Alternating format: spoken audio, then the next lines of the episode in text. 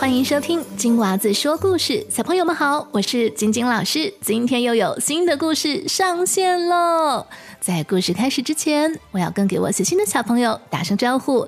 首先是过生日的小朋友，在十二月三号要满六岁生日的木岑，祝新北西址的木岑生日快乐，Happy Birthday！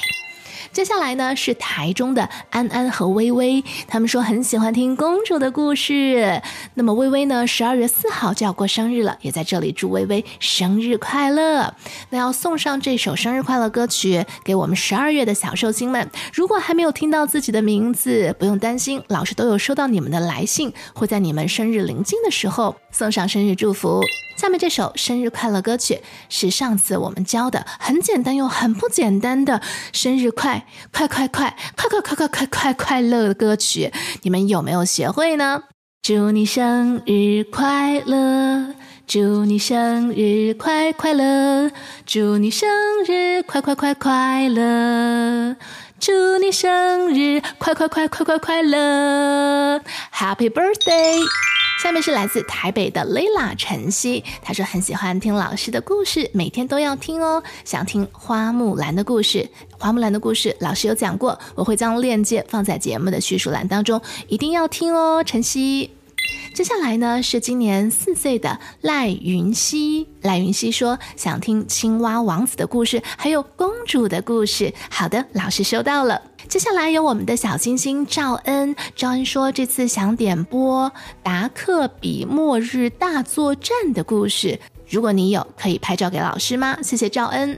最后故事开始前，我要谢谢两位小朋友唱歌给我听。一位呢就是陈彤，陈彤有唱好听的歌曲给老师，谢谢。还有我们四岁的叶敬晨，他也唱了这个毛毛虫的歌曲给老师啊，谢谢叶敬晨。据说呢，叶敬晨跟他的弟弟佑佑呢，每次在听到生日快乐歌曲的时候，就会一起从床上跳起来，然后一起合唱。嗯，期待小朋友们唱歌给我听。如果你也想点播故事或者写留言给我，可以去到我的网页或者脸书专业留言链接，在我们节目的叙述栏当中就可以找到我们的节目脸书专业金娃子说故事正在累积追踪人数和点赞人数，还请拜托赶快行动起来哟！那事不宜迟，现在就开始我们今天的故事。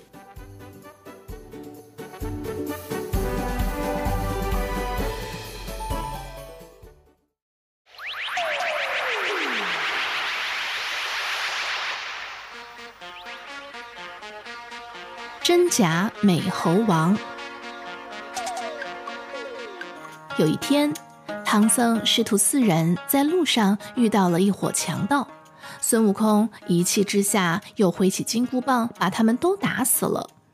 唐僧看到悟空又犯了杀生戒，非常生气。他对悟空说：“你这泼猴，屡教不改，罪过，罪过呀！”说着，便坐在地上念起了紧箍咒。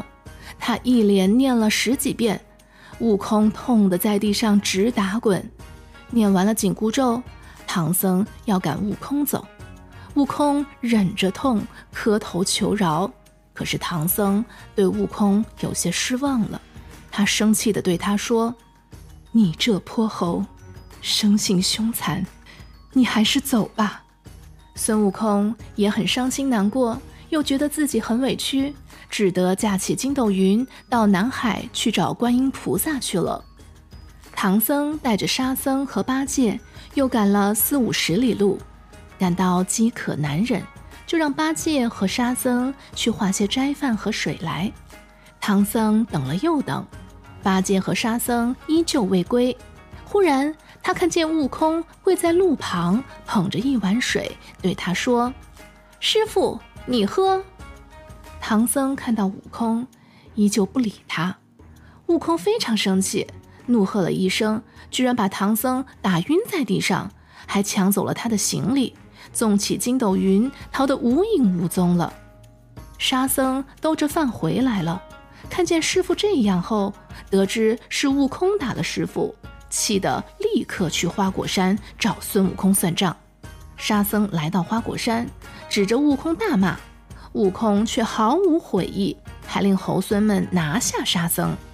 沙僧举杖迎战，虽然情绪饱满，斗志坚强，但是沙僧哪里是悟空的对手？所以很快就败下阵来。沙僧没有办法，只好去请观音菩萨帮忙。到了南海，沙僧见到悟空正站在南海观音旁边，心想：这泼猴速度这么快，不是前一秒还在花果山吗？沙僧不管三七二十一，气得举起宝杖就朝孙悟空劈头打去。观音菩萨急忙地阻止了沙僧：“悟净。”不要动手，有话好好说。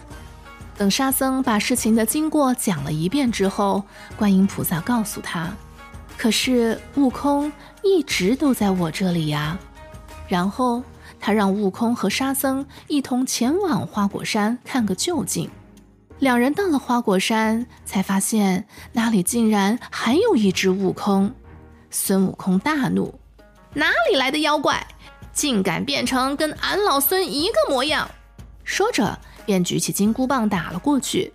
没想到那假悟空也举起金箍棒相迎，两人打成一团，真假难辨。两个悟空一路打到了南海，观音菩萨也辨不出真假，就暗暗念起了紧箍咒。谁知两个悟空一起抱住头，连声喊痛。观音菩萨请玉皇大帝也来帮忙。玉皇大帝命陀塔李天王用照妖镜来分辨，结果两只猴子一丝不差，这可如何是好？真假孙悟空又一路打到了如来佛祖面前。如来佛祖有一双慧眼，和凡人不同，能看到肉眼看不见的东西。佛祖一看。就知道那假悟空是一只六耳猕猴所变。那妖怪听到如来佛祖竟说出了自己的真实面目，非常害怕，变做了一只蜜蜂想逃跑。如来佛祖立刻抛出了一个金钵，将他困住了。孙悟空又忍不住怒气，准备一个金箍棒抡去打死这只假猴子。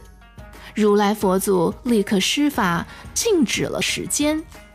悟空虽然不能动，但他能听到如来佛祖对他说的话。悟空，你既已答应与唐僧一同去西天取经，就应心怀慈悲。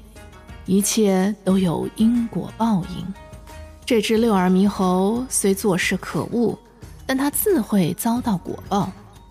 你还要欠下这条命吗？话音落下。时间被解锁，孙悟空可以动了。就在那千钧一发，棍子即将打到金箔的时候，孙悟空收手了。他顿时明白了什么，他谢过佛祖，随后便跟着观音菩萨一起回到了唐僧面前。观音菩萨将整件事告诉了唐僧，唐僧也知道错怪了悟空，并且看到了他悔改的决心。决定再给徒弟一次机会。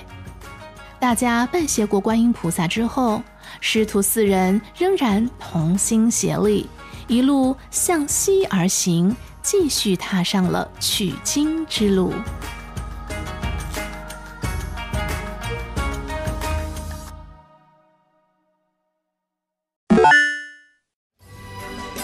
小朋友，今天的故事就讲到这里。如果你喜欢听我讲的故事，不要忘记去 Spotify 或者是 Apple Podcast 给老师五颗星的好评哦。如果你也想点播故事，可以去到我的网站或者脸书给我写留言，网址就在我们节目的叙述栏当中。那我等你写信给我哟。